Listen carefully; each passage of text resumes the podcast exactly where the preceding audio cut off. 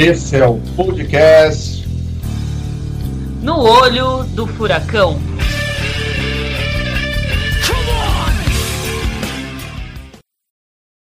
Now it is up to Congress to confront this egregious assault on our democracy. And after this, we're going to walk down, and I'll be there with you. We're going to walk down to the Capitol.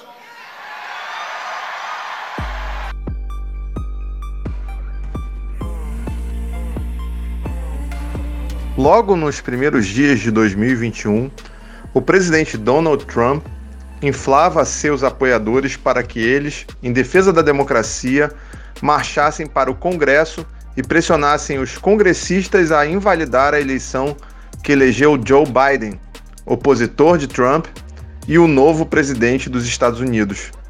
O resultado desse discurso foi o incidente de 7 de janeiro no Capitólio, em Washington.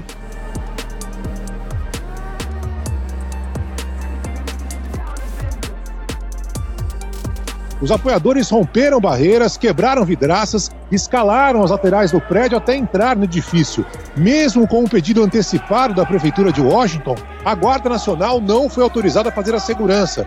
Parlamentares foram levados para abrigos e receberam máscaras de gás. Houve confronto com a polícia. Manifestantes e policiais ficaram feridos e uma mulher foi baleada no peito dentro do Capitólio. Foi levada ferida ao hospital.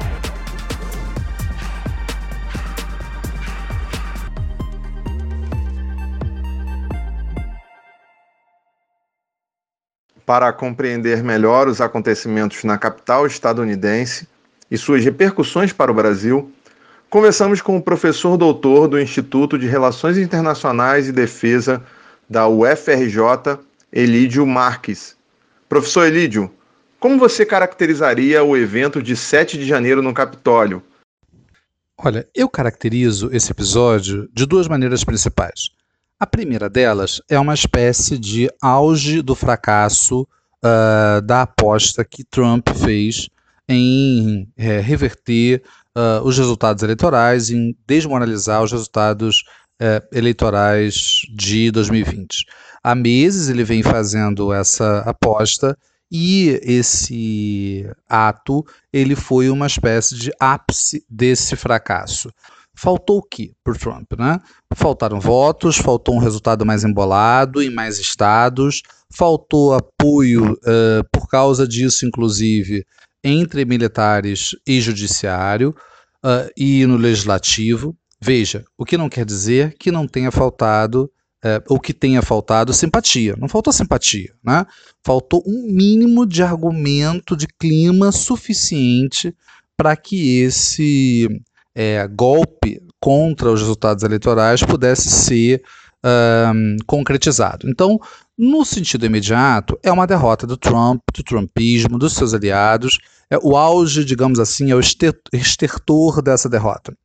Mas eu diria que, é, além disso, que tem sido dito por muita gente, né, é, e que no imediato, inclusive, fortalece Biden e o seu início de governo, né, e dá, digamos assim, força política e moral para os democratas nesse momento, eu penso que é uma segunda camada de significado. E essa segunda camada a gente deve ter atenção a ela, uh, porque ela diz respeito mais ao que isso pode significar nas próximas décadas.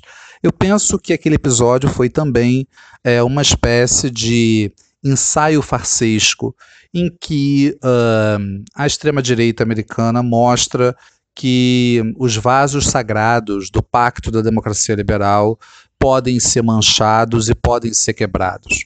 E isso a, a médio e longo prazo, mesmo que a gente não saiba ainda como isso será representado, quer dizer, se vai ficar realmente consensualizado que se trata de um episódio vergonhoso uh, e vexatório para esse setor político, ou se alguns vão conseguir cultivar a ideia de que foi um gesto corajoso de denúncia, mesmo a gente sem saber disso, objetivamente uh, a ocupação, a invasão do Capitólio mostra que essa extrema-direita tem uma capacidade de mobilização, de radicalização e de é, quebrar e de rasgar essas fronteiras é, institucionais. Isso, obviamente, abre um horizonte. Abre um horizonte para eles, para sua miríade enorme de grupos, alguns dos quais representados nesse episódio, um, e isso pode significar, para as próximas décadas, a abertura de uh, de um horizonte de opções, né? de opções de uh, desmontagem dessas fronteiras tradicionais da democracia uh, liberal, e inclusive para a burguesia norte-americana, que nesse momento está fechadíssima com Biden e com os, com os democratas, uh, abre um horizonte de alternativa é, para o futuro. Se não exatamente de ruptura aberta com uh, o regime, mas pelo menos de tensionamento da sua fronteira direita. Eu acho que a gente precisa é, observar essa, esse significado de, uh, de médio e de longo prazos. Né? Fora o fato que é relacionado a esse, que esse episódio pode servir também, e parece que está servindo para um discurso uh, de maior controle uh, sobre os movimentos uh, de contestação. Quer dizer, a pretexto de se controlar a ameaça da extrema-direita, pode acabar recaindo sobre os movimentos populares um, uh, maior, maiores mecanismos de, de controle da sua, da sua atuação. Então nós temos que observar não apenas o efeito conjuntural imediato, que é de derrota do trumpismo do, da extrema-direita, mas também observar os efeitos mais a médio e longo prazo, que podem ser uh, perigosos no sentido de uh, uh, controlar os movimentos populares e fortalecer e ampliar os horizontes dessa extrema-direita para você, quais são os impactos no Brasil, considerando a forte afiliação de Bolsonaro com Trump? Já se tornou praticamente um lugar comum o reconhecimento de que a política externa é, levada adiante por esse governo em relação aos Estados Unidos, é, de alinhamento automático, ela é um desastre. Né? Existe um amplíssimo consenso que inclui é, setores aí de centro, da centro-direita, da direita tradicional, de que esse alinhamento é politicamente desastroso e tem efeitos negativos, estratégicos para o posicionamento do país no mundo e que isso vai precisar ser, digamos, esse, esse posicionamento, essa credibilidade vão precisar ser reconstruídas, né? Vai ser uma tarefa do pós uh, bolsonarismo. Então, uh, o que eu acho importante é, como isso é praticamente um, um consenso, né? É, o que eu acho importante é a gente uh, observar de outro lado que a gente não deve superestimar os efeitos no curto prazo desse alinhamento, porque o que vai acontecer é que há elementos objetivos, há uma ligação muito forte da burguesia brasileira, da burguesia no sentido ampliado, né, ampliando aí para classes médias, classes médias uh, altas, endinheiradas, né, há uma ligação muito forte desse segmento uh, com os Estados Unidos. Há, de outro lado, negócios muito importantes da burguesia brasileira com a China, é, e é, isso sofre arranhões, mas isso não vai desaparecer no curto prazo, no médio prazo. Uh, então, a gente também não deve superestimar os efeitos uh, desse tipo de, de erro, né? uh, no, no, curto prazo. Não, não é no curto prazo que isso vai ser sentido, é um problema de posicionamento estratégico para o Estado brasileiro e, sobretudo, para aqueles que compartilhamos a visão de que o Brasil deve ter um papel progressivo no mundo, é, obviamente, a necessidade de reconstruir um mínimo caminho para isso, né? É, estamos indo na direção absolutamente oposta, é, é um, um, desastre que tende a se confirmar, mas sem ilusão de que Biden ou a China né, vão corrigir, digamos assim, os rumos. É, é nos quais Bolsonaro coloca o país. Não farão isso, não é deles essa tarefa. Essa tarefa é dos movimentos populares brasileiros, das forças políticas internas ao nosso, ao nosso país, da solidariedade internacional é, com a qual sempre contamos. É, agora, eu acho, para terminar, que a gente precisa refletir um pouco diante do que aconteceu, do que está acontecendo, acerca do futuro. E pegar esse gancho acerca da, da tarefa né, fundamental. É que me parece cada vez mais evidente que a ausência de uma esquerda combativa no cenário e uma esquerda que uh, minimamente signifique um é, desafio ao sistema dominante, né, e que possa equilibrar os pratos, digamos assim, desse sistema, é, significa a abertura de caminho para uma direita e para uma extrema direita cada vez mais ousada. Né? Então, é, de alguma forma, os episódios correspondentes ao trumpismo e a a invasão né, do Capitólio como o auge farsesco é, desse trumpismo e de sua derrota são um sintoma de uma época, de uma época marcada por décadas em que a alternativa, eh, as alternativas populares têm sido eh, marginalizadas, eh, desconsideradas e não têm sido, conseguido se apresentar como protagonistas do processo. Quer dizer, o resultado de uma eleição que foi disputada entre um candidato do sistema absolutamente pró-capitalista, absolutamente conservador, que é o Biden, e um candidato é, dessa direita antiliberal, né, insensata, é, expressa aí pelo, é, pelo Trump, o resultado de toda essa moderação do sistema é uma direita extrema ainda mais radicalizada, ainda mais ousada, um, ainda mais é, convencida de que pode e quer ter mais espaço. Então, acho que é uma lição para a gente refletir. Né? E, e, eu penso que isso uh, não é possível de se visualizar uh, fora do quadro de uma esquerda, de um campo popular muito é, enfraquecidos nas últimas décadas, naquele país, né, no nosso hemisfério é, e no mundo, né? É, apesar de todos os esforços e resistências que temos que temos é, feito, né? Então, o retorno a uma perspectiva uh, de uma esquerda combativa me parece uma parte do programa mínimo de enfrentamento à ascensão desses setores que, obviamente, é, não tem compromisso nem com a humanidade, nem com os direitos, nem, nem com a democracia. Este episódio de No Olho do Furacão vai comentar os impactos das mobilizações da extrema-direita norte-americana no Brasil e as repercussões do início da vacinação em nosso país, que agradou muitos e desagradou alguns.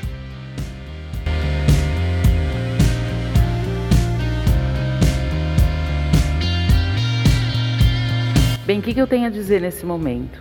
Em primeiro lugar, agradecer a Deus por ter a oportunidade de ser a primeira vacinada. Que a população acredite na vacina. Eu estou falando agora como brasileira, como mulher, mulher negra, que acredite na vacina. E falo como brasileira: vamos nos vacinar, não tenham medo. É isso que nós estamos precisando, é isso que a gente estava esperando a vacina.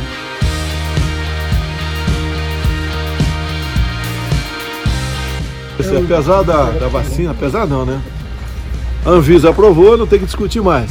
Agora, havendo disponibilidade no mercado, a gente vai comprar e vai atrás de contrato que fizemos também, que era para ter chegado a vacina aqui. Então está liberada a aplicação no Brasil. E a vacina é do Brasil, tá? não é de nenhum governador, não, é do Brasil.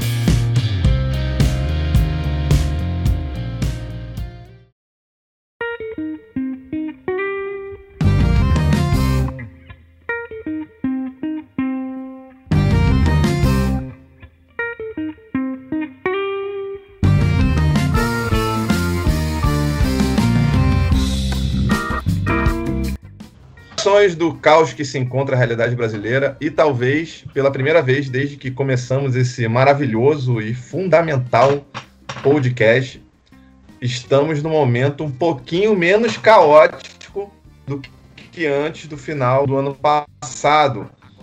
Como nem tudo são flores, estamos também numa situação menos pior hoje, que é dia 18 de janeiro de 2021, quando estamos gravando, depois de uma semana trágica, é, mesmo para os parâmetros de pandemia, foi trágica acima da média do trágico da pandemia ficou muito explícito a partir da falta de cilindro de oxigênio para pacientes no sistema de saúde de Manaus. E não foi só falta de oxigênio é, em cilindro para pacientes de Covid, mas sim todos os pacientes.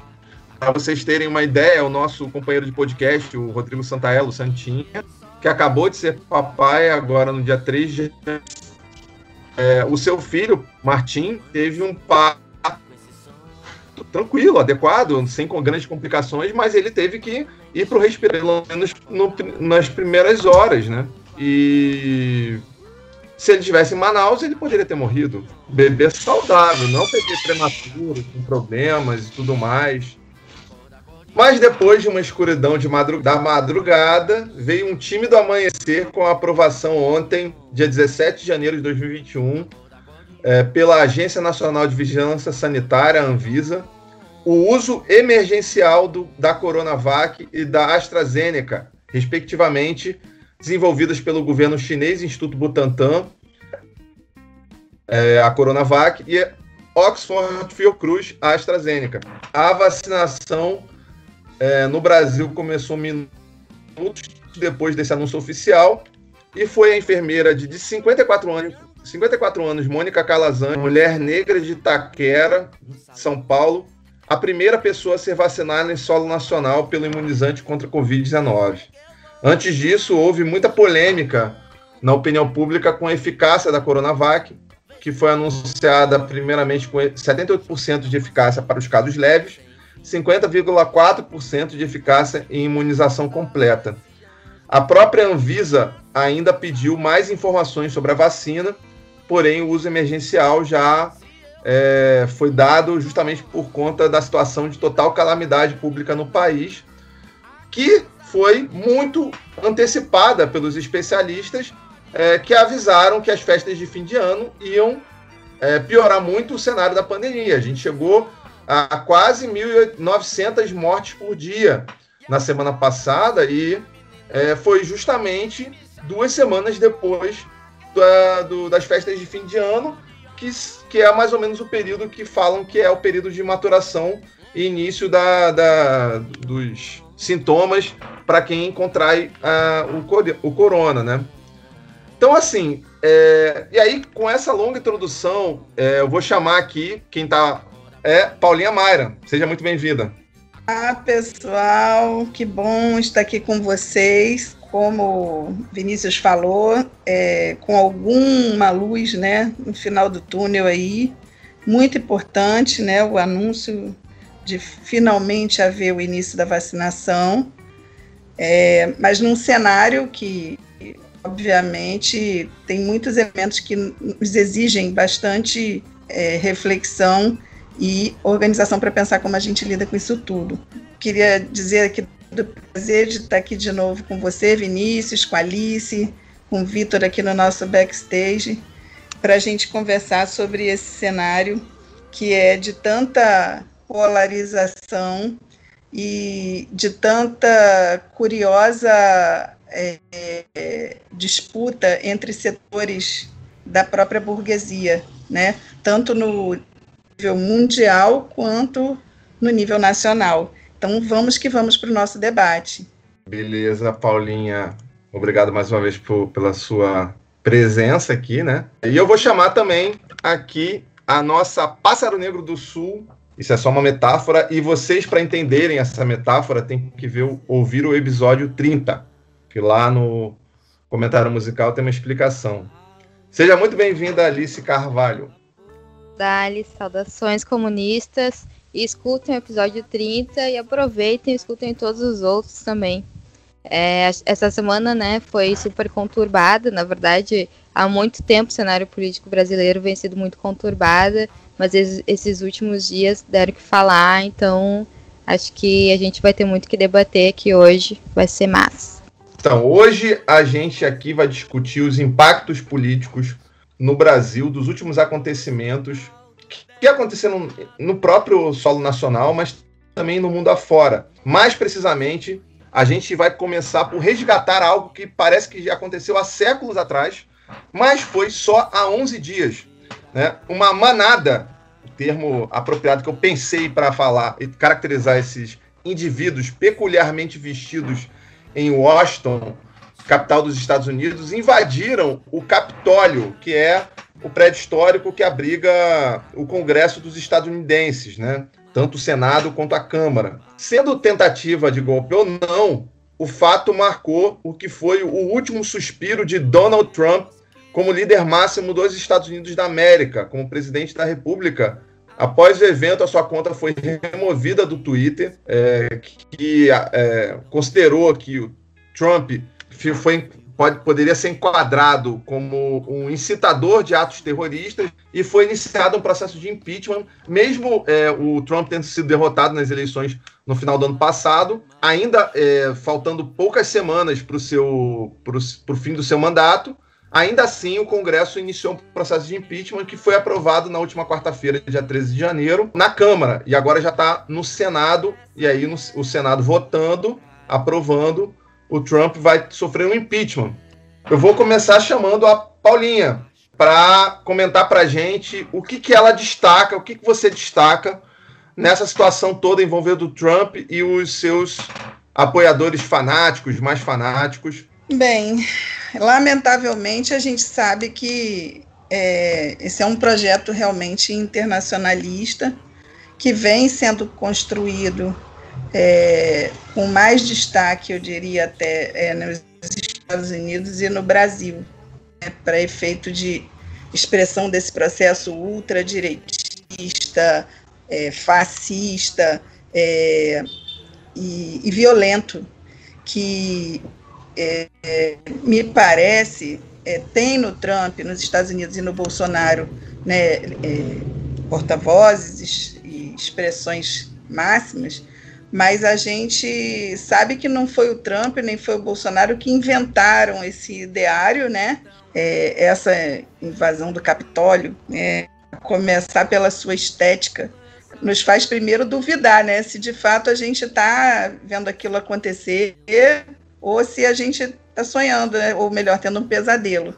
É duro de acreditar que aquilo virou realidade, né? Mas de fato é, a gente teve gente que correu de vários lugares dos Estados Unidos para participar daquilo, né, considerando aquilo um ato heróico né, de defesa daquele projeto encarnado pelo Trump no governo dos Estados Unidos. Eu achei muito sério isso. Acho que a gente não pode é, subestimar, minimizar e nem achar que acabou ali naquele dia o problema, né? Eu acho que eles recuaram, né? E não foi fácil ali a situação, né? A gente teve pânico, desespero, mortes. Simbolicamente é muito grave a gente pensar que teve que ser evacuado o Capitólio, né? Os parlamentares tiveram que sair, os jornalistas ficaram lá é, no, no, dentro do prédio sem poder sair. É muito sério a gente pensar que no gerenciamento dessa crise, publicamente, o Biden chamou e reivindicou que o Trump é, segurasse aquela turma que invadiu o Capitólio e mandasse estancar o movimento. Né? Eu, é, pedido que o Trump atendeu. A gente sabe que não foi exatamente isso que parou lá a, a invasão, teve a ação policial, né, pesada, né, teve tiroteio, aquela coisa toda, mas é, a gente sabe que é, tem um peso simbólico, na minha opinião, de que o presidente eleito americano tenha recorrido ao presidente derrotado para que ele sinalizasse que não era para continuar com aquilo e quando ele atende, me parece que é uma forma de ele também querer mostrar que ele tem voz ativa, que ele tem influência sobre esse movimento e que ele pode voltar. É, eu, eu te diria que, é, do ponto de vista de quem está aqui no Brasil e tendo o Bolsonaro, mais do que nunca a gente tem que acompanhar muito atentamente tudo isso, mais do que nunca a gente precisa compreender que a gente aqui também está sob forte ameaça né? A gente tem setores aqui no país de ultradireita que formam um aparato armado hoje, né? Isso não é lenda. É, a gente sabe que tem setores fundamentalistas que se organizam na forma de milícias. É, quando o Bolsonaro foi eleito, eu lembro que eu postei na minha rede social, no Facebook, o Brasil virou uma grande milícia. Infelizmente, eu acredito que eu estiver certa, porque de lá para cá as coisas ganharam um contorno que me fazem crer que de fato a gente tem um Estado é, instrumentalizado por esse projeto de poder e a gente tem um para-Estado que é, também é afinado com esse projeto de poder perigoso e violento, especialmente violento para as pessoas negras, para as mulheres, para LGBTs, é, porque a gente está falando de um presidente, inclusive, que é, fala abertamente que tudo bem, morrer faz parte, né? É de quem que ele está falando, né? Quando ele faz esse discurso, certamente é dirigido para justamente os que mais sofrem o impacto é, do descontrole que esse governo promove hoje no nosso país, porque isso não é descaso, isso não é negligência, isso é uma política, uma necropolítica genocida, né? A gente não pode é, é, deixar de temer né, esse cenário e precisa, de fato, pensar as estratégias para superar isso. E, infelizmente, né, o que a gente está vendo hoje é uma situação em que, é, tanto no ponto de vista internacional, você tem aí setores da burguesia rachados, né, né, Trump, Biden. E aqui no Brasil hoje, nesse momento em que muita gente já diz não dá mais, né, não dá mais Bolsonaro no governo, em que se discute seriamente a necessidade do impeachment do presidente, é, a gente tem aí uma polarização que é entre o projeto do Bolso, que o Bolsonaro faz parte e um projeto também de burguesia que está aí com Rodrigo Maia, Columbre, é, Dória. Curiosamente, o que seria a reação em defesa da democracia, né, dos valores republicanos no nosso país.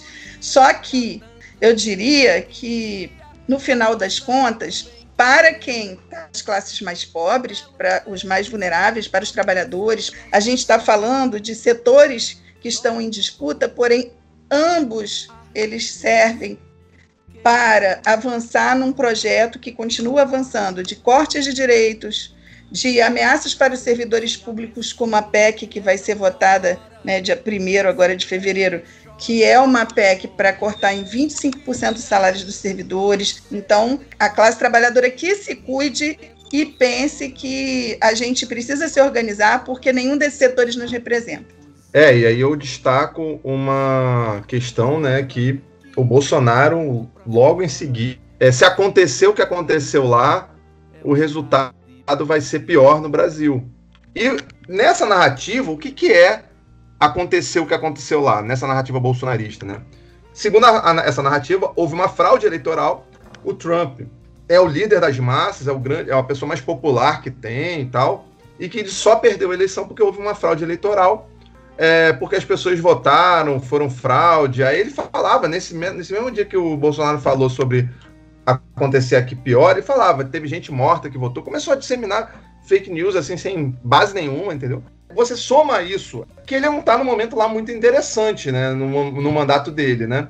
Depois de ficar meses se negando a apoiar pesquisas para a produção de uma vacina no Brasil e viu seu futuro adversário político, talvez o mais forte adversário político para 2022, João Dória, atrair todos os holofotes da imprensa e redes sociais com o anúncio da vacina do Butantan. Né? E aí, mesmo Dória sendo um neoliberal, um privatista, alguém que promove e promoveu o sucateamento dos setores públicos de São Paulo, como o Butantan, acabou saindo nessa briga com Bolsonaro pública como uma forma de salvador da pátria e grande antagonista do Bolsonaro, né? Que hoje acordou, hoje, já dia 18 de janeiro, saindo com uma, é, com uma declaração de que, apesar da vacina, tá tudo bem. E aí, tudo bem, presidente? Apesar da vacina, tudo bem. Abjeto.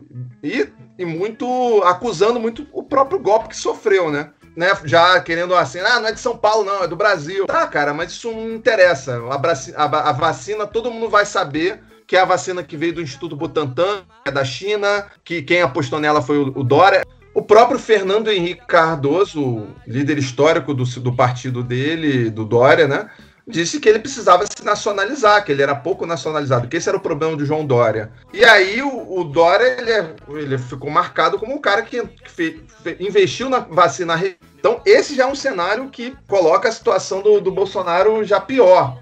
Né? Ele que sofreu uma dura derrota nas eleições de 2022, em que pese que ele não era candidato a nada, mas ele seria, um, em tese, pelas pesquisas de opinião, um anteriormente divulgadas, um grande cabo eleitoral e acabou não sendo, acabou sendo uma figura é, que os vitoriosos na campanha eleitoral foram algozes deles, tanto é, PSOL quanto é, DEM do Rodrigo Maia e por aí vai.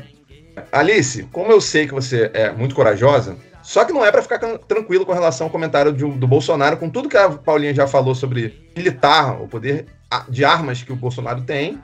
O Brasil ser um país com instituições bem mais fracas do que os Estados Unidos, não tem um complexo industrial militar que dá respaldo a um presidente eleito em urna. E ele já joga com essa coisa da eleição sem voto eletrônico como já uma pré-justificativa para fazer o que os manifestantes dos Estados Unidos tentaram fazer e não conseguiram. Pois é, né? Acho que tem várias coisas que a gente pode debater, comentar um pouquinho sobre essa questão. Primeiro, Bolsonaro, desde que ele foi eleito lá em 2018, ele vem dizendo que democracia é o voto da maioria e que, né, todo aquele processo foi, digamos, legítimo. E hoje ele já comenta então que talvez as eleições elas não sejam tão legítimas assim, né? O que coloca em xeque inclusive a sua própria eleição. É muito nessa nessa onda de paga pau mesmo, né, do do Trump e de todo esse processo assim. E eu acho que a gente pode comentar outras coisas também que aconteceu nessa questão do é, da invasão do Capitólio, né? Principalmente porque a gente pode pensar como pode ser aí o processo é, em volta das milícias, né? Que o Bolsonaro tem bastante influência e de todo o aparato é, armado do Estado, né? Como ele pode vir é, ser manobrado nesse processo aí. É, então acho que a gente tem pode traçar dois momentos, né? Primeiro a ocupação lá do movimento do Black Lives Matter, né, da Vidas Negras Importam, que foram justamente manifestações antirracistas que acabaram se fortalecendo a partir do assassinato, da violência policial que resultou na morte do George Floyd e também de vários outros casos que vieram posteriormente a esse, né? E aí a gente tem também a depois, então, a invasão ao Capitólio, que ocorreu agora, com um discurso totalmente calcado numa supremacia é, branca, né? E um discurso bem lunático, bem de acordo com a prática dessa galera aí, né? É, porque os ditos patriotas que foram, né, defender a sua nação, é, eles acreditaram e ainda acreditam, acredito eu, né, fielmente na notícia falsa de que a eleição presidencial ela foi fraudada, que ocorreram crimes eleitorais, crimes políticos de diversas ordens, né? E é muito importante a gente falar sobre as acusações que acabaram surgindo e também como isso é, respo responde, né? O tratamento é, diferenciado, talvez que esses dois grupos que eu citei tiveram não somente nesse caso, mas anteriormente a isso, e vão ter, acredito eu, posteriormente, até que uma mudança na nossa própria sociedade de fato aconteça, né? Eu acho que diante dessas notícias e dessas incitações de ódio mesmo do Donald Trump e que o Bolsonaro ele carrega e difunde também, é, foi dito que as fraudes que aconteceram é, nas cidades onde foi colocado, né, que o crime eleitoral aconteceu, elas eram de grandes populações negras, né? onde a, a maioria das pessoas que moram nesses lugares são pessoas negras. Então, isso seria uma das grandes justificativas para essas fraudes, para não legitimar é, o processo eleitoral nesses espaços, né? Eu quero colocar, na verdade, é que no caso do George Floyd, por exemplo, a polícia, além de ter sido a causa né, do ato, é, ela também enfrentou os manifestantes de maneira super violenta, assim, com gás lacrimogênio, teve é, prisões diversas, né, mais de 88, se não me engano, né, prisões. A gente teve diversos tipos de violências super fortes, assim. E aí a gente também tem do lado os apoiadores do Trump, né, que chegaram lá aos degraus do Capitólio que os líderes do Congresso, inclusive, tiveram que evacuar o local. E aí, um oficial federal disse é, à imprensa, a CNN, para ser mais específica, que na verdade não tinha muito previsão de usar a Guarda Nacional para proteger é, instalação federal para esse tipo de ocorrido. Embora a gente tenha tido também confrontos, eu acho que a gente pode colocar na balança, né, o modo como eles ocorreram. E aí, nesse embalo, também a gente tem aí o processo de impeachment do Trump. E aí, sinceramente, pessoal, falar para vocês que eu tenho muito mais dúvidas e questões do que exatamente certezas para a gente conversar aqui, né? Mas o mais, é, trocando uma ideia com uma galera, né? Todo mundo pontuou sobre a importância de acontecer para evitar que ele tenha acesso aos benefícios de ex-presidente, né? Mas só que assim, crimes ele vem cometendo há muito tempo, né? A diferença é que agora eu acho que ele perdeu muito mais apoio do que a gente imaginava antigamente. E a luta também, ela não vai acabar é, com o impeachment do dele, né? As, as possibilidades que se, colo que se colocaram a partir disso foram é, o Mike ficar no lugar dele ou o Biden assumir logo, né? E aí a gente tem que pensar que qual vai ser a política externa é, estadunidense que vai ser colocada em, em prática, que, ao meu ver, também vai causar destruição pela América Latina e no mundo todo. Então isso coloca em um cenário onde a gente não pode esquecer que os nossos movimentos eles têm que ser de fato internacionalistas, porque os governos antipovos, os governos, opressores e que, se, e que colocam para a classe trabalhadora é, redução, corte de direitos, né? Atuam aqui, atuam lá e atuam em diversos lugares e que a gente precisa então perceber que a luta é muito maior do que somente em uma cidade, um estado, um país, né? Ela tem que ser internacionalista para que a gente consiga fazer com que é, esse tipo de influência, né, do discurso do Trump não venha cair nas nossas costas também, né, a partir da compra desse discurso através do Bolsonaro, por exemplo. Que quando foi anunciada a vacina pelo órgão de Estado federal, nacional, que foi a Anvisa, ele ainda assim não comemora, não fica feliz, não acha interessante. É, parece que está comprando por, a, a, vacina por obrigação, distribuindo por obrigação, né?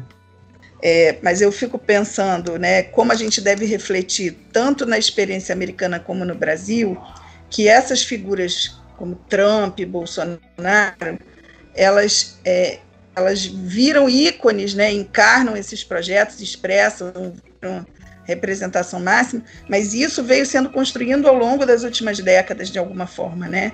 Nos Estados Unidos, com essa é, política bélica internacional, né, que inclusive envolveu um processo de milicialização né, também nos Estados Unidos, onde você tem N é, tropas privadas, né?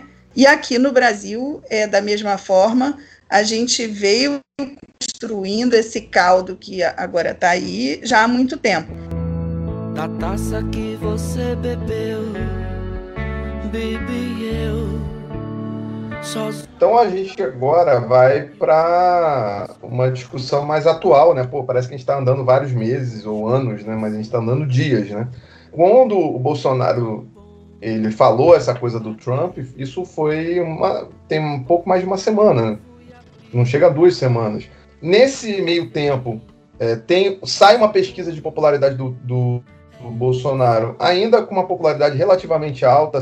O Bolsonaro ainda está mais ou menos com a mesma popularidade de antes, o que na verdade também é algo a se questionar, porque ele estava com popularidade e chegou na eleição de 2020 foi bastante derrotado, né? Pegar exemplos como Jean Loureiro, aqui de Floripa, eleito no primeiro turno, Alexandre Calil, de Belo Horizonte, um, um grande algoz do bolsonarismo, né, um dos prefeitos que mais apareceu na mídia fazendo é, falas mais duríssimas, né? O, o Bruno Covas é, reelegendo com o apoio do Dória, com até uma certa facilidade, de maneira insana é, foi realizada a prova do Enem, do Exame Nacional de Ensino Médio, que teve a sua maior, a maior abstenção da, da sua história. Mais uma derrota para o Bolsonaro, porque a, a, repercussão foi péssima né, do Enem. Então, sobre o Enem, né? Bah, foi. Acho que o final de semana é muito difícil, assim, porque a galera, no momento que estava fazendo o Enem, não saber de nada que estava acontecendo aqui fora e eram várias notícias, né, sobre Manaus, sobre é, vacinação, entre tantas outras coisas, né.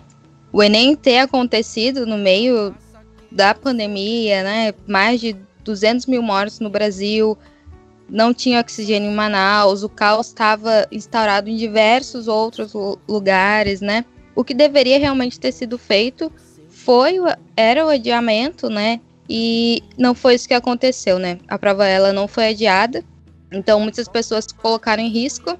E o que teve é, de denúncia enquanto a prova acontecia é de que alguns estudantes estavam sendo é, orientados e orientadas a remarcar o Enem porque estava tendo superlotação nas salas de aula, né? Ou seja, bilhões de estudantes aí se locomoveram para realizar o exame e na verdade não puderam fazer e tiveram que ir embora. Só que aí essas pessoas já tinham sido é, colocadas em risco, né? De pegar o Covid, de transmitir para alguém também. Um cenário bem complicado, né? E a gente, apesar de ter tido algumas mobilizações, não conseguiu fazer é, o, o adiamento, né? E sobre as abstenções, foi um recorde, né? De 51,5%. Ou seja, muitos estudantes não foram, tirando aqueles que não conseguiram entrar, é, como eu acabei de mencionar, né?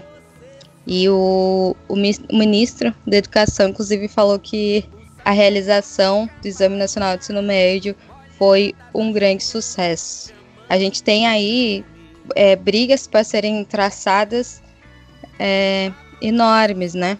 Porque, enfim, a gente tem diversos abismos, né, nesse processo aí, é, em relação à desigualdade mesmo, né? Se a gente pensar as pessoas que não conseguiram acessar a internet, não conseguiram ir aos seus locais de estudo presencialmente para adquirir o material, fora toda a questão que envolve também, acho que uma questão de saúde mental, né, que é importante a gente colocar.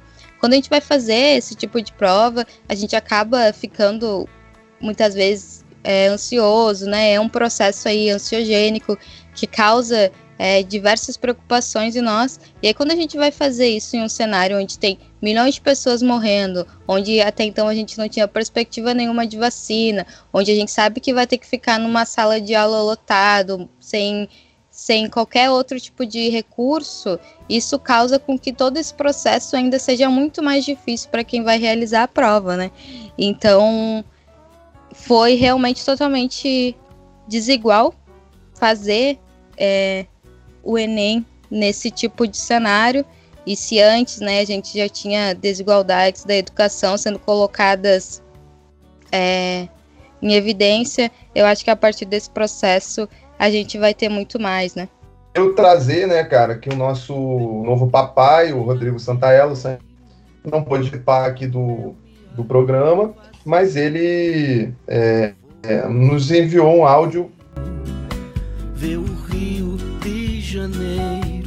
E aí galera, dessa vez estou participando de uma forma diferente aqui do nosso episódio, porque estou nos cuidados aqui do Martim, meu filhinho que nasceu dia 3. Então é bem pequenininho e a gente está aqui se, se desdobrando para cuidar direitinho dele. E eu tô de férias nesse momento do trabalho, então tá sendo muito bom poder me dedicar 100% a isso. Mas enfim, os acontecimentos são muitos, né? Assim, o caos continua e o olho do furacão não parou e eu queria contribuir só com um elemento do debate sobre o Bolsonaro que eu acho importante. Assim. No ano passado, quando começou a pandemia e também quando começou no olho do furacão, se vocês voltarem e ouvirem os primeiros episódios, a gente tinha uma leitura de que a pandemia provavelmente derreteria o Bolsonaro. É porque o, o tratamento negacionista, incompetente, o limite genocida, assassino que o Bolsonaro está tendo com relação à pandemia, e de fato é, é importante dizer que desses 210 mil mortos que o Brasil tem, é muitos e muitos e muitos, a maioria deles tem, é, o Bolsonaro tem o dedo aí, né, tem responsabilidade nesses mortos, nós imaginávamos que esse processo todo derreteria o governo Bolsonaro, né, derreteria sua popularidade, derreteria sua capacidade de governar, e isso não aconteceu no ano passado. A cada crise, o Bolsonaro encontra uma forma de é, construir uma narrativa para sua base, que não é pequena, para seus apoiadores, que não são poucos no país, e isso, de certa forma, gera um, um tipo de empate. Né?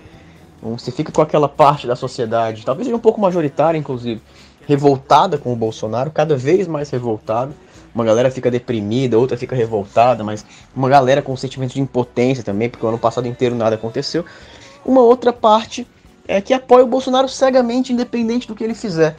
E aí, assim, começou o ano e de novo me veio o mesmo sentimento. Pô, agora não tem como, com esse negócio da vacina, com a incompetência com relação à vacina, não tem como o Bolsonaro ficar, é, passar impune por essa. E talvez não tenha mesmo. Mas o que eu queria colocar, assim, é um pé atrás que eu tenho agora, assim. Me parece que é, o ano passado talvez explique pra gente, assim, que tem ensinado pra gente que independente dos fatos, o Bolsonaro não vai cair. Não vai cair de maduro. É isso que eu quero dizer, assim. a galera que apoia o Bolsonaro não vai deixar de apoiar e essa galera é relevante na sociedade. No parlamento, eu não sei se é possível construir uma, uma articulação forte em prol do impeachment, porque ele vai continuar com um apoio popular forte. A gente tem que lembrar que não tem como a gente fazer manifestação de rua também para pressionar pelo outro lado. Então, assim, me preocupa muito que a gente de novo espere, né? É, ou acredite que o Bolsonaro vai cair ou vai se desgastar a ponto de ficar insustentável por conta da incompetência absurda que ele tem demonstrado e que isso não aconteça de novo e a gente se frustre muito. Assim, esse é meu, meu ponto. Assim. Eu tenho medo, né, eu tenho receio de que o Bolsonaro escape de mais essa se a gente não souber é, agir de forma mais direta, né, de forma mais incisiva, incidir nessa conjuntura. A gente que eu digo, setores progressistas e antibolsonaristas em geral da sociedade. Né? E, e não sei se a gente sabe fazer isso, não sei se a gente, se a gente tem como fazer isso, essa situação. Então eu tenho receio. É claro que a situação econômica está piorando, não vai melhorar esse ano. É, bom, a questão da pandemia e da vacina continuam truando aí, mas o Bolsonaro já, tá, já articulou o discurso de que o STF não deixou ele governar, que o STF não deixou ele resolver a pandemia, já estão contando a mentira de que eles são responsáveis pela vacina. Ou seja, me parece que é uma situação que vai se prolongar, essa espécie de empate, esse empate catastrófico aí para a sociedade brasileira para usar uma expressão que foi cunhada pelo Garcia Lineira, ex-vice-presidente da Bolívia, Evo Morales, lá atrás, para falar de uma situação antes da eleição, ali depois da eleição do Evo Morales, quando a direita é, empatava o governo Evo Morales, não deixava nada acontecer, o governo tinha uma maioria social e gerou ali o que ele chamou de empate catastrófico, que depois foi resolvido em prol do Evo Morales. Eu acho que hoje a gente vive um, uma espécie de empate catastrófico na sociedade brasileira, que faz com que a maioria da sociedade seja contra o bolsonarismo, considera um absurdo o que está acontecendo, mas ele tem uma base de apoio firme, minoritária, mas firme, forte e grande, né, embora minoritária, e isso gera um, uma espécie de empate na sociedade, no parlamento, na, na institucionalidade, nada é resolvido em termos de impeachment, e a gente tende a prolongar essa situação até 2022, já que parte dos setores progressistas e, parte dos setores antibolsonaristas estão muito mais preocupados com as eleições de 2022, com tentar resolver com que tentar resolver essa situação antes, com, com impeachment, com algum tipo de, de obrigação do Bolsonaro sair do poder. Então essa é a minha preocupação. O limite da minha preocupação é que a gente mais uma vez espere a queda do bolsonarismo, a queda do Bolsonaro, na verdade, a partir dos absurdos que ele faz e dos quais ele é responsável, e isso não aconteça de novo, isso frustre muito, mais uma vez, toda a, a, a, o espectro anti-bolsonarista da sociedade brasileira a ponto de imobilizar, em certa medida, é, a ação durante algum tempo. Então é isso, um abração, espero que o programa seja muito bom, estou ansioso para ouvir.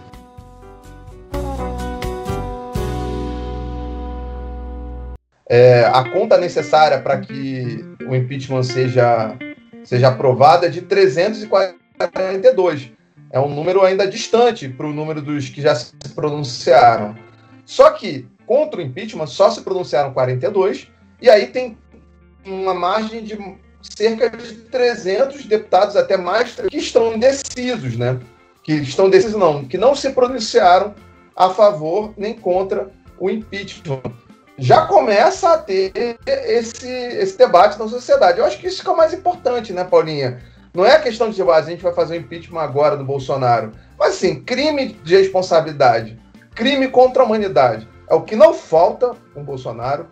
O ganho político é, da saída imediata do Bolsonaro e o ganho para as vidas humanas é enorme, mesmo que entre o Morão no lugar do, do Bolsonaro, com a pressão de ter sofrido do, da sua, do seu cabeça de chapa ter sofrido impeachment. Ele não vai fazer nem metade das besteiras que o Bolsonaro fazia, né? É, mas a coisa também não vai ser tão simples assim, né? E aí também tem toda a argumentação de que por isso é preciso é, fortalecer o Baleia Rossi, que ele sim vai ser quem pode ser, que talvez encaminhe o pedido de impeachment, sendo que o, o seu principal apoiador colocou em, dentro da gaveta mais 60 pedidos de impeachment. O que, que você acha disso tudo, Paula Mairam? Bem, é isso. Motivos a gente tem de sobra.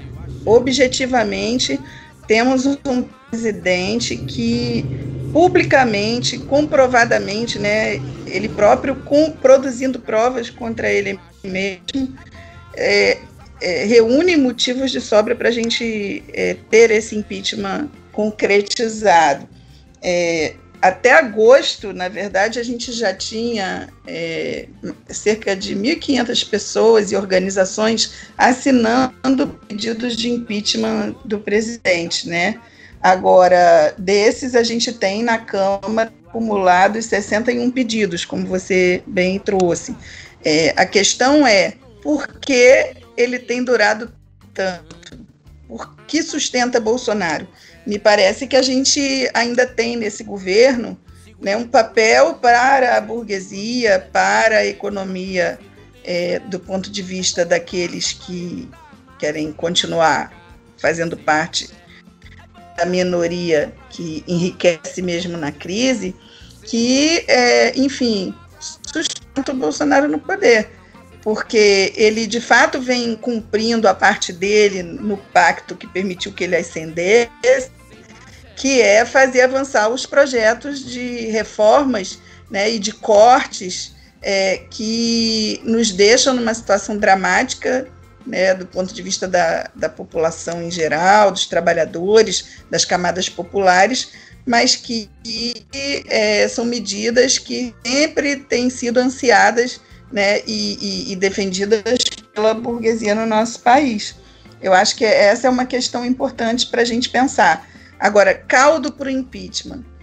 Eu queria trazer um elemento que é um detalhe, mas que me parece bem interessante, é de que nos setores que, de um determinado momento, sustentavam e esse governo Bolsonaro, tem desgastes importantes para a gente observar, como no caso dos caminhoneiros.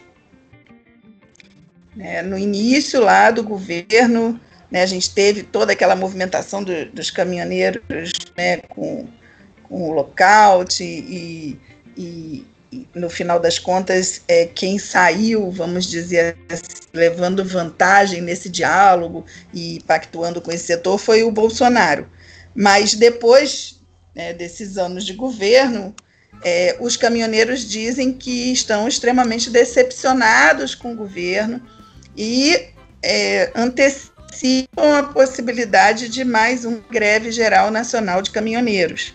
Há setores consideram que é, uma movimentação dessas pode precipitar é, o caldo para o, o, fim desse governo.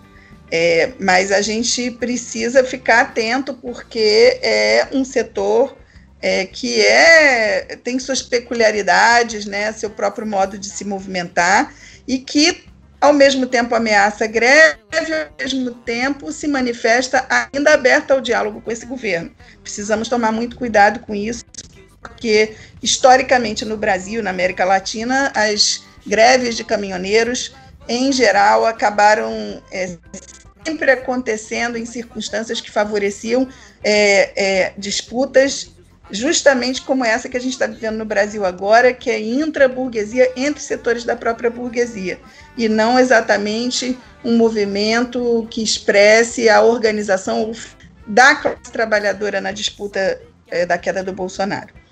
Então, eu sempre acho que as grandes vitórias, né, que a gente pode ter são de fato na rua, né, que é onde o poder popular se encontra, onde a gente consegue mobilizar a população e, enfim, não acho que a gente pode esperar grandes coisas da institucionalidade, da governabilidade, assim. Mas eu tenho algumas considerações, né, a respeito, por exemplo, de lançar uma candidatura é, à esquerda para a Câmara, né? É, primeiro, eu acho que esse de, deveria ter sido algo colocado há muito tempo, né? De ter candidatura própria. É primeiro turno, acho que tem que manter coerência, tem que defender o que acredita, porque, cara, não dá para tocar política em nome de governabilidade, sabendo que na verdade isso se baseia aí em rebaixamento de programa, em conciliação de classe, né? E acho que quanto ao PSOL, principalmente, é que se tratando de um partido é, pequeno, né, que em última instância representa uma força de 10 deputados contra 513, é, a decisão ela vai se dar pela dinâmica dos partidos do centro, né, do famoso centrão. É, então, assumindo que tem uma representatividade lá e que então tem palco para pautar o que nenhum outro partido está disposto a defender, né? Que é a possibilidade de uma política à esquerda mesmo. Eu acho que é o momento de se fazer o que foi feito, sabe? Porque, por exemplo, é, se a gente for ver as, as, notícias dos últimos tempos, assim, é uma história que está se arrastando é por pelo menos um mês, né? Se o pessoal colocaria a candidatura própria, se apoiaria outra, assim como outros partidos é, colocados também no campo da esquerda, se apoiariam alguém e quem seria, né? É, para quem iria esse apoio. Eu acho que nesse mês inteiro é, a gente pode pensar quais foram os debates políticos levantados sobre as pautas essenciais que vão ser postas na mesa, né, pela direita e que controla o governo federal e o Congresso Nacional. Eu acho que a única coisa que mobiliza aí nesse processo todo, né, que acabou mobilizando nesse processo todo foi o medo, mas é, nem ao menos teve uma inscrição de quais desses medos vão ser postos em prática, né, no Congresso, estando um ou outro é do que se colocou enquanto alternativa aí para a presidência da Câmara, né. E acho que período de eleição, seja qual eleição for, é período para se fazer debate, né? Mesmo aqueles que acabam defendendo apoio ao Maio não tragam quais são os termos do apoio, né? Que não trazem uma leitura sobre que efetivamente vai ser barrado, estando aí o Baleia no lugar do Lira, né? Acho que esse tipo de posicionamento que só mobiliza através do medo, como eu estava colocando antes, ele não é pedagógico, ele acaba não sendo explicativo, ele não nos posiciona politicamente, né? E aí, de novo, eu acho que em nenhum momento essa divisão que foi colocada, né, deu conta de uma completa abstenção no segundo turno, né? Eu não vi grandes debates, por exemplo, é, sobre isso. Há, que se pensar, né, qual seria o melhor caminho. E eu também penso que, cara, se fosse defender o voto no baleio, que não é algo que eu acredito, é, não tem por que fazer isso no começo, né? No segundo, no primeiro turno, porque aí tu acaba jogando fora toda a possibilidade de, de negociação de pautas, né? Acaba limpando as mãos com isso e muito pior, acaba obrigando agiliza aí um leilão de cargos, de posições, de recursos, né? Maior do lado do Lira, que já é o que tá acontecendo há um tempo, né? E a partir dessa discussão que se arrastou né, durante semana, assim, que a gente pudesse ter encontrado é, durante esse debate alguns termos mais avançados, algumas pautas mais específicas, né? Aquelas que a gente deve pautar e também aquelas que a direita costuma pautar. É, quem mais fez isso, eu pude notar, foi o Glauber, né? Só que também numa decisão talvez individual, porque não acabei não vendo muito, né, sobre outros e outras parlamentares. Enfim, é, é importante a gente ter esses posicionamentos que nos coloca de, de maneira passiva, né? Eu acho que tá super certo aí colocar a Erundina para representar um campo de uma esquerda radical, né? Para colocar o debate aí do que a gente vem trazendo como uma política necessária. E acho que a resposta é, ó, bota para votar, Maia. E você, Paulinha? Luiz Orundina no, na institucionalidade, no, na, no, no parlamento e povo na rua? Bem, eu concordo plenamente com a Alice é, de que não vai ser pela via da institucionalidade que a gente vai resolver os problemas né, da população brasileira, os problemas do Brasil. Né? Mas a gente, de fato, tem um cenário hoje que mais do que nunca exige esse posicionamento de um partido como o PSOL, é, com a sua candidatura própria, ainda mais com um nome de peso como a Luiz Erundina. Acho que essa é uma sinalização fundamental para a gente ter a possibilidade do debate no país, porque a gente sabe que tem muita fake news de todos os lados, né? E, e, e o que se cria hoje é uma, uma sensação de que você tem o Bolsonaro de um lado, que é o perigo total para o país, e tem os salvadores que teriam hoje é, como seus proeminentes heróis o Rodrigo Maia, o Alcolumbre, Dória, etc. Não dá, né, gente, para a gente achar que é isso. Na verdade, é, quando a gente tem uma candidatura como a da Erundina, é para a gente permitir né, ampliar o alcance é, da consciência é, de que nem Bolsonaro, nem o Maia, né, e, e o Baleia, né, que, que é o candidato desse setor, vão é, barrar é, é, todos esses processos que estão aí ameaçando piorar ainda mais a condição de vida do brasileiro, de modo geral, que é trabalhador. Né? Eu estava falando, por exemplo, da PEC 186, né? que é a, a, a tal PEC emergencial, que pode vir a permitir uma redução, pensem, em um quarto dos salários, 25% é um quarto dos salários dos servidores públicos nos âmbitos nacional, nos estados e nos municípios. É, isso é muito grave. Também nem Bolsonaro, nem a turma da candidatura do Baleia vai fazer qualquer movimento para barrar a reforma administrativa, né? que caminha nessa mesma linha de tentar impor à classe trabalhadora a conta de uma crise econômica que a classe trabalhadora não inventou, afinal de contas, né?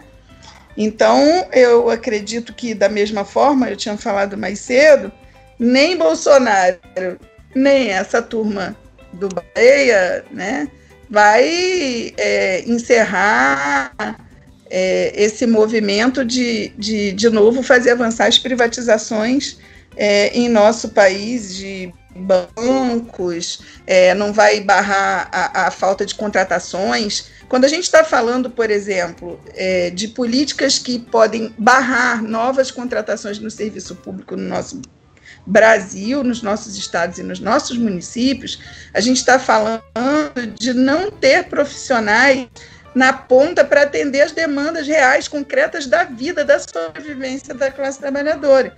Hoje a gente já vive, aqui onde eu vivo, em Niterói, por exemplo, a gente tem a demanda da população, por exemplo, por psiquiatra. Não tem psiquiatra suficiente no serviço público. As pessoas ficam sem consulta, em plena pandemia, com todo mundo é, com suas condições de saúde mental ainda mais vulnerabilizadas por essa conjuntura, não tem profissional da saúde, não tem profissional suficiente também na educação, não tem profissional suficiente em diversos setores, na assistência social, né, e por aí vai. Então, é, quando a gente pensa nessas discussões que estão acontecendo lá no Congresso, é bom a gente pensar em como elas impactam diretamente nessa vida cotidiana da gente, né? E aí, por isso que eu acho que a candidatura da Erundina ela é fundamental, para ela sinalizar que não, não, a gente não pode se calar e ser omisso é, e se render a uma lógica que se pauta num falso argumento, na minha opinião, né, de que para vencer o Bolsonaro a gente tem que se render a essa lógica de que não tem jeito, a gente vai, vai que perder direitos de qualquer forma. Eu acho que a gente tem que mostrar que não adianta só vencer o Bolsonaro, a gente tem que vencer as derrotas que vêm sendo impostas pela burguesia classe trabalhadora. E aí é com movimentação na rua, né? E é trazendo a informação para que a consciência é, movimente essa, essa população. É isso. É, aquela, aquele suspiro, aquela luz no fim do túnel que a gente começou o programa, a gente terminou meio, meio down, né? A gente tentou dessa vez ver se eu ficava um pouco mais animado, mas não consegue. É, embora a gente tenha muita esperança aí na luta popular, é, não, não dá para não reconhecer que nós estamos em outro momento da história do Brasil pós-pandemia, quer dizer, ainda em pandemia, porque começa a grande reação da superação da pandemia com a vacinação, né? Vamos encerrar, né, o nosso primeiro no olho do furacão de 2021, é, com muitos temas, né? A gente fez uma salada de muitos temas para trazer já todo o início de ano, praticamente tudo que rolou nos primeiros 18 dias do ano.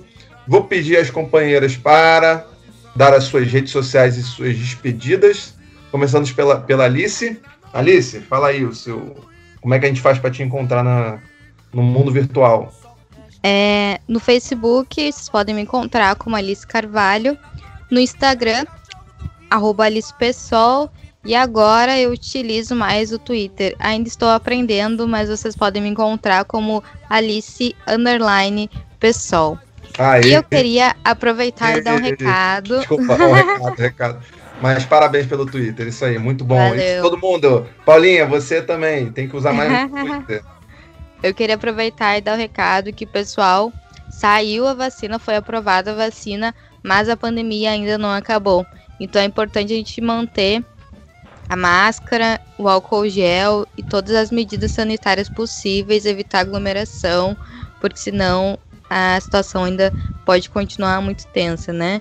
Então, vamos se mantendo aí com cuidados necessários e entra lá para ver direitinho qual é a fase que tu se encontra para virar um jacaré ou para ter um chip comunista instaurado no teu braço.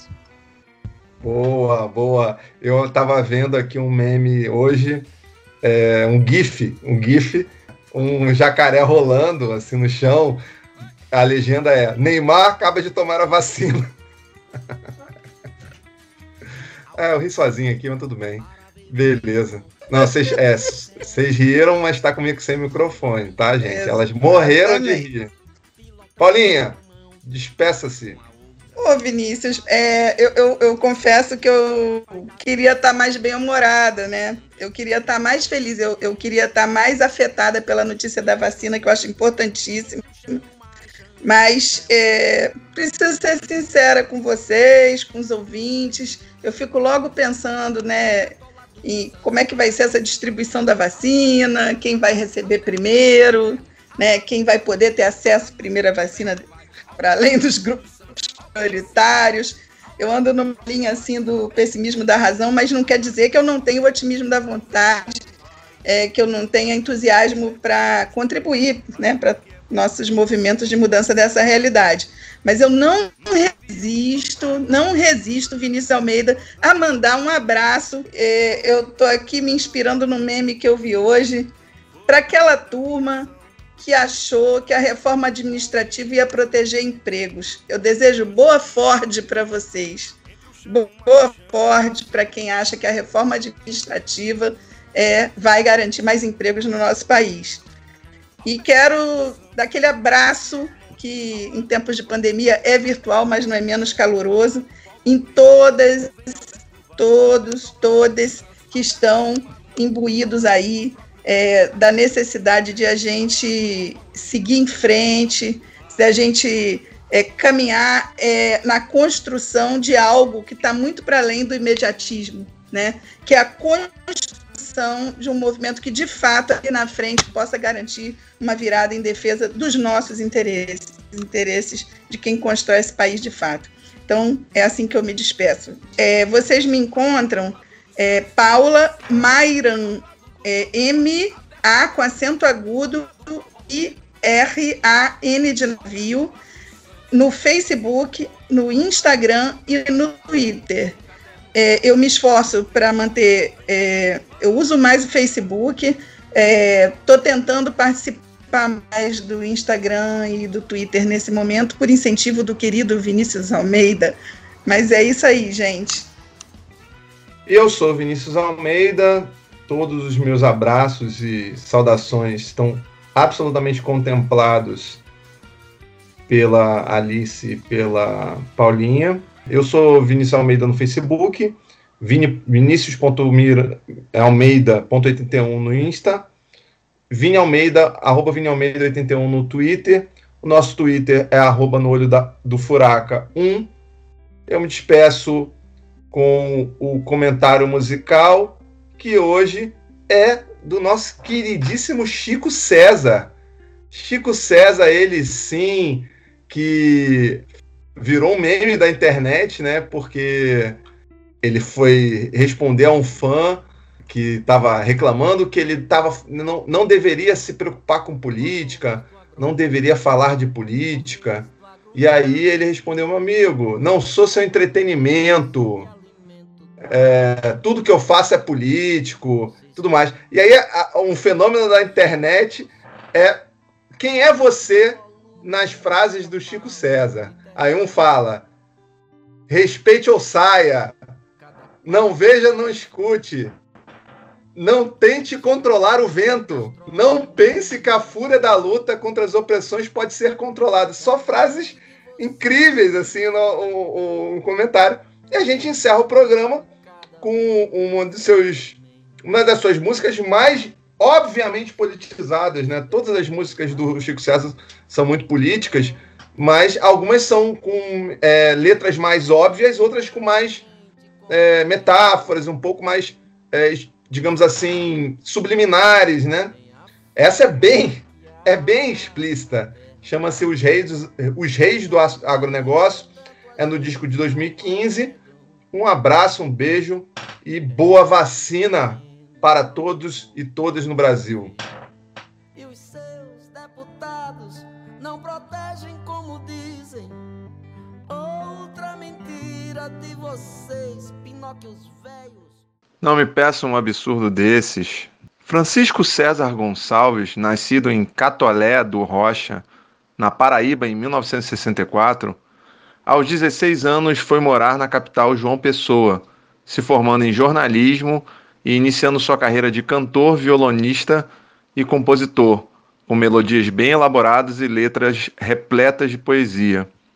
Chico César, então, encantou o Brasil e o mundo com uma vasta discografia premiada e muito popular. Associa ritmos e sons modernos à sonoridade tradicional de sua terra. Explora inúmeros temas em seus sucessos, como a negritude, o amor de todas as formas e seu cotidiano. Porém, Dias atrás, um de seus fãs lhe pediu para evitar músicas de cunho político-ideológico. Sua resposta é a expressão de sua arte. A Chico nos somamos e o, homenageamos com sua explicitamente política, os reis do agronegócio, porque não tentamos controlar o vento, nem tratamos a arte de Chico um mero entretenimento. Somos a baioneta que guarda o fio da espada da história feito música no pescoço dos fascistas que nosso camarada César é. Que acordemos os dormentes.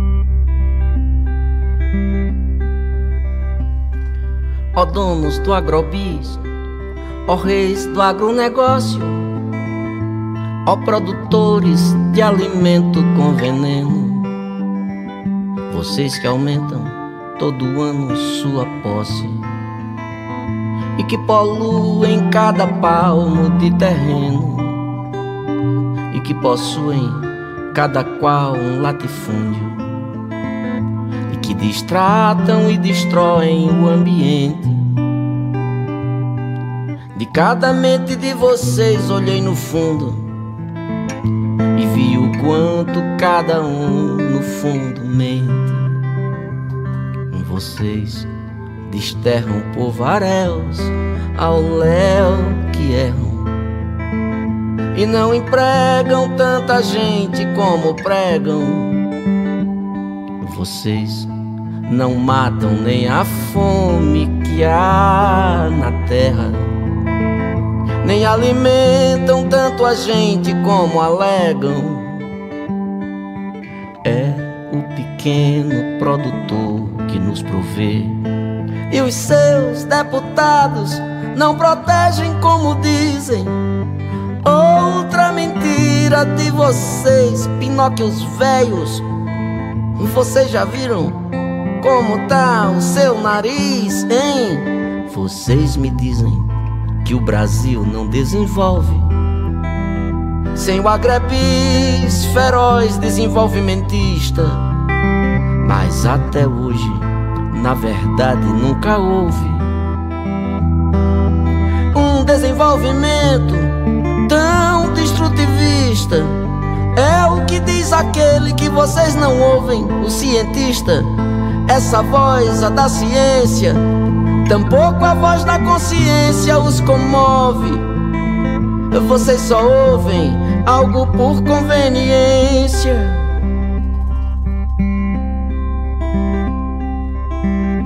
Para vocês que emitem montes de dióxido, para vocês que têm um gênio neurastênico, pobre tem mais é que comer com agrotóxico. Povo tem mais é que comer se tem transgênico.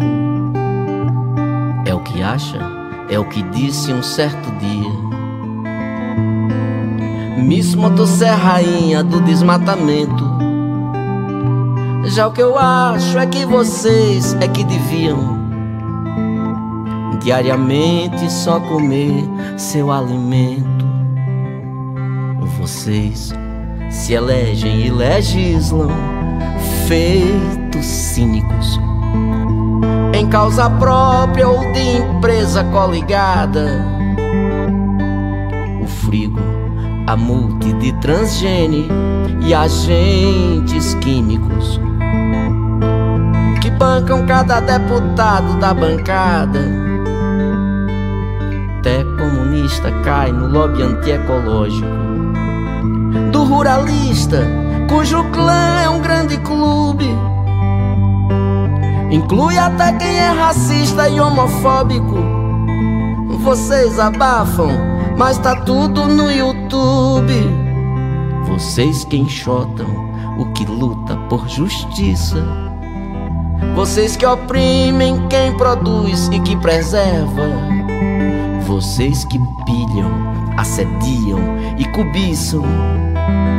A terra indígena, o quilombo e a reserva. Vocês que podam e que fodem e que ferram. Quem represente pela frente uma barreira Seja o poceiro, o seringueiro ou sem terra, o extrativista, o ambientalista ou a freira.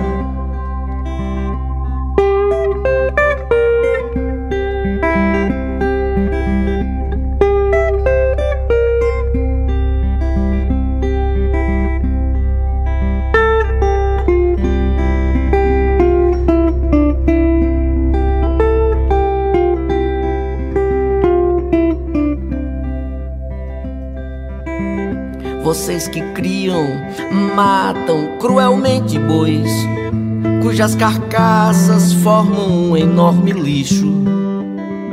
Vocês que exterminam peixes, caracóis, sapos e pássaros e abelhas no seu nicho, e que rebaixam planta, bicho e outros entes, e acham pobre, preto e índio tudo chucro, porque dispensam tal desprezo a um vivente. Porque só prezam e só pensam no seu lucro. Eu vejo a liberdade dada aos que se põem. Além da lei na lista do trabalho escravo. E a anistia concedida aos que destroem o verde a vida sem morrer com um centavo. Quando eu vejo cenas de horror tão fortes. Tal como eu vejo com amor a fonte linda e além do monte o pôr do sol, porque por sorte vocês não destruirão o horizonte ainda. Seu avião derrama chuva de veneno na plantação e causa náusea violenta e a intoxicação em adultos e pequenos. Na mãe que contamina o filho que amamenta, provoca aborto suicídio inseticida. Mas na mansão o fato não sensibiliza. Vocês já não estão nem aí com aquelas vidas. Vejam como é que o agrobis desumaniza. Desmata Minas, a Amazônia, Mato Grosso. Infecta solo, rio, ar, lençol freático. Consome mais do que qualquer outro negócio. Um quatrilhão de litros d'água, o que é dramático tanto mal do qual vocês não se redimem. Por tal excesso que só leva à escassez. Por essa seca, essa crise, esse crime. Não há maiores responsáveis que vocês. Eu vejo o campo de vocês ficar infértil num tempo um tanto longe ainda, mas não muito. E eu vejo a terra de vocês restar estéreo. Num tempo cada vez mais perto e lhes pergunto: que será que os seus filhos acharão de vocês? Diante de um legado tão nefasto vocês que fazem das fazendas hoje um grande deserto verde, só de soja, de cana ou de pasto. Pelos milhares que ontem foram e amanhã serão. Mortos pelo grão negócio de vocês, pelos milhares dessas vítimas de câncer de fome, sede, fogo e bala e AVCs. Saibam vocês que ganham com um negócio desse muitos milhões enquanto perdem sua alma. Que eu me alegraria se afinal morresse esse sistema que nos causa tanto trauma. Eu me alegraria se afinal morresse esse sistema que nos causa tanto trauma. Eu me alegraria, oh, esse sistema que nos causa tanto trauma.